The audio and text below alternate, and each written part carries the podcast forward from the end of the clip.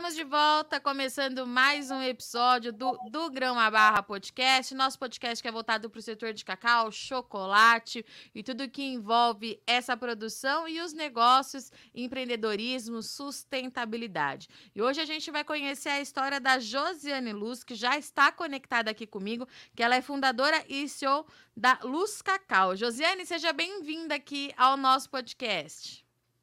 Virginia, bom, boa tarde, né? É, obrigada pelo convite, adorei falar um pouquinho da minha história. É, eu sou filha, neta, bisneta de cacauicultores, então meio que chocolate está literalmente na, nas veias. E vamos lá, então. Eu vou começar é, o nosso bate-papo, Josiane, pedindo para você, de fato, se apresentar, porque hoje você mora em São Paulo, mas a produção da sua família é no sul da Bahia, é isso? Sim, meu pai é cacauicultor, né, é, na Bahia. E uma viagem em 2019 para a Europa, eu conheci o que era chocolate de qualidade. Eu até então era gerente comercial de uma indústria de cosméticos, né, um segmento, outro segmento. E aí eu conheci o chocolate de qualidade na Europa, chegando no Brasil, é, eu estava lá trabalho, resolvi, fiquei apaixonada pelo segmento. Eu não sabia que o Brasil era tão forte na produção de, de chocolate de qualidade. E chegando no Brasil, eu comecei a, a fazer cursos e resolvi empreender no ramo. Hoje eu transformo os grãos de cacau do meu pai. Eu iniciei a fábrica em 2020, né? O projeto iniciou em 2019, mas implementei a fábrica em 2020, no início da pandemia. E hoje eu transformo os grãos de cacau do meu pai em chocolate em São Paulo. Tá. Até você é, chegar com essa ideia, Josiane, como é que era a produção do seu pai? Ele fazia e já fazia, tinha produção, mas é, já comercializava para terceiros. Como é que era a rotina dele antes de você chegar com essa ideia empreendedora? No início, meu pai, é, ele se assustou, né? Porque ele é neto de cacauicultores, eu sou bisneto de cacauicultores, e eu é, é, é apresentei para ele uma nova forma de fabricar cacau. Na verdade, é um processo, né? Porque o cacau é o mesmo. Ele produziu a vida inteira cacau de forma commodity, né? Cacau convencional. E eu conheci o, é, o cacau fino, né? Para fabricar um bom chocolate é necessário ter é, de cacau fino.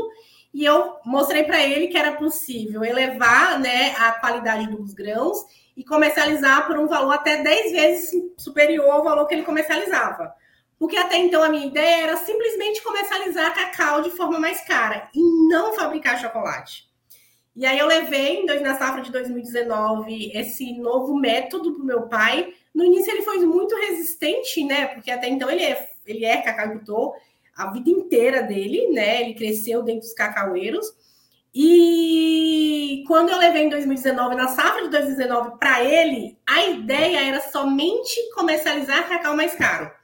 E aí eu fiz em 2019 meus primeiros 500 quilos de cacau fino e é, não mais comercializei, resolvi fabricar chocolate. E como é que essa chavinha virou é, para você? Você pensou, não, vou fazer também o chocolate. Como é que foi que isso aconteceu, Josiane? Eu conheci o movimento Bin Chubá, Chubá, do grão à barra, da árvore à barra. Então, eu sou, eu sou a filha de cacauicultor, porque meu pai a vida inteira produziu cacau, mas não tinha condições de me dar chocolate, por exemplo, para consumo. E aí eu conheci o movimento Bintubá, que é produzir chocolate através de um sistema sustentável, valorizando toda a cadeia produtiva. Então, eu era filha do cacauicultor que nunca foi valorizada. Então, a paixão por isso me fez me despertar para eu produzir, não comercializar somente os grãos, para eu produzir chocolate. E aí, mas você está me falando é, de uma mudança bastante significativa na rotina do seu pai e na sua vida profissional. É, num curto período te de tempo, né, Josiane? Você começou 2019 para 2023. Foi rápido, né? Sim, sim, foi bem rápido. É, eu cheguei do, da Europa em 2018, 2019 eu comecei a estudar, me formei técnica em cacau fino, né, que foi um curso rápido. Implementei na safra, que a safra da Bahia do cacau vai de maio até setembro. Então, viajei nas minhas férias, fui para Bahia em 2019 e fiquei 30 dias lá, fiz o primeiro lote de cacau fino e a ideia era comercializar, como eu te disse.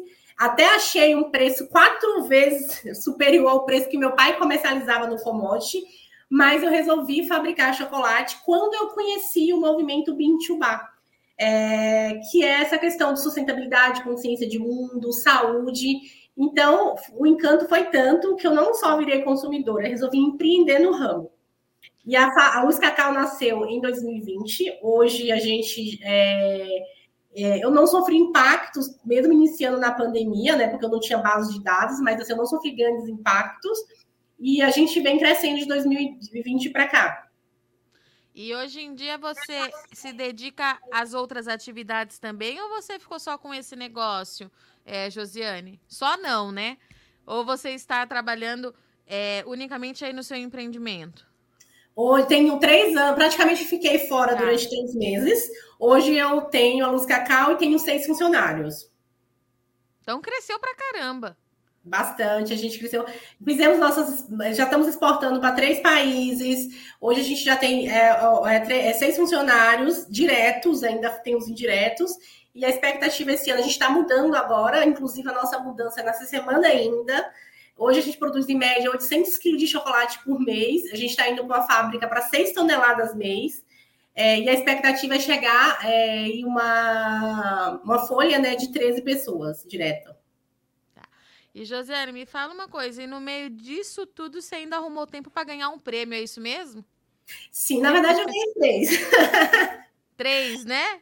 A gente, é, em 2020, logo no primeiro ano, eu ganhei o prêmio de terceiro melhor chocolate ao leite do Brasil pelo prêmio Bintubá no primeiro ano. É, este ano nós ganhamos o selo de referência em gastronomia artesanal no Brasil, selo ouro. E é, recentemente nós ganhamos nosso primeiro prêmio internacional. Foram dois prêmios em duas barras. O nosso chocolate ao leite na categoria ao leite, que foi premiado no Brasil em 2020 como o terceiro melhor chocolate ao leite do Brasil ele foi pro, é, premiado nos Estados Unidos no mês passado como prata nas Américas e o nosso nossa barra de branco com do, doce de leite com coco na categoria chocolate branco é, também ganhamos o prata é, das Américas. E assim, quando você começou, né? Obviamente você não imaginava essas premiações em chocolate, porque você já disse aqui pra gente que a sua ideia era é, fazer a produção de cacau fino para agregar valor ao produto do seu pai, e depois, posteriormente, veio a ideia de fazer é, chocolate. Mas em algum momento, depois que você deu esse start, Josiane, você imaginou é, que em tão pouco tempo você teria todos esses reconhecimentos? Não imaginava, eu sempre fui muito apaixonada pelo agro, eu sempre fui muito apaixonada pela cacauicultura. Eu sou prematura, nasci prematura de. Eu falo que a minha conexão é de útero, né? Porque eu nasci prematura de oito meses, porque a minha mãe levou um tombo na roça de cacau, e devido a esse tombo eu nasci prematura. É, então a minha conexão com o cacau vem desde útero. Mas assim, me surpreendeu. Eu sei, eu, eu tenho uma veia empreendedora muito forte. É, eu sou de, de formação, sou gestora comercial. Então, eu sempre ajudei, eu tinha uma empresa de consultoria antes também. Então, eu sempre ajudei pequenas empresas a se estruturarem, a crescer. Então, eu senti nesse movimento Bintubá que faltava isso. É, falta, faltava essa veia realmente comercial, de fazer com que a, os consumidores conheçam o que é um bom chocolate, que o Brasil é forte nisso. E como é que você acha que essa sua experiência é, das outras áreas, né, da área de gestão, de lidar com outras pequenas é, empresas, te ajudou para almejar e alcançar essas metas para o seu próprio negócio, Josene? Como é que foi é, juntar isso, né? Paixão com o que você já trabalhava e colocar em prática na sua própria empresa? Eu acho que o, o ponto de partida aí é o conhecimento né, do, do técnico que eu que eu tenho, e, e, a paixão é muito prazeroso, então você aumenta seu nível de resiliência, é, você dá conta de mais atividade por ser uma atividade prazerosa. Eu acho que está também no âmbito familiar, de ter o meu pai, né? Hoje ele é super orgulhoso pela Luz Cacau, então isso influencia bastante também e conhecer. Então, eu nasci praticamente dentro de uma roça de cacau. Então, eu conheço o cacau como ninguém. Então, empreender com algo que é da terra, que você cresceu, que você tem a vivência, realmente te dá muito mais resiliência, muito mais gás, muito mais vontade né, de fazer acontecer. Então, a Luz Cacau, em três anos, é, nós estamos indo para uma fábrica de seis toneladas mês. Então, é, eu tenho, não, não comparando, mas, por exemplo, tem 20 bar no mercado que não conseguiu chegar ainda nesse status. Talvez por também não empregar a energia inteira, porque hoje eu, eu 100% do meu tempo é para luz cacau. E como é a relação com o seu pai hoje, né? Quando ele vê que deu certo toda aquela estratégia que você levou para ele em 2019?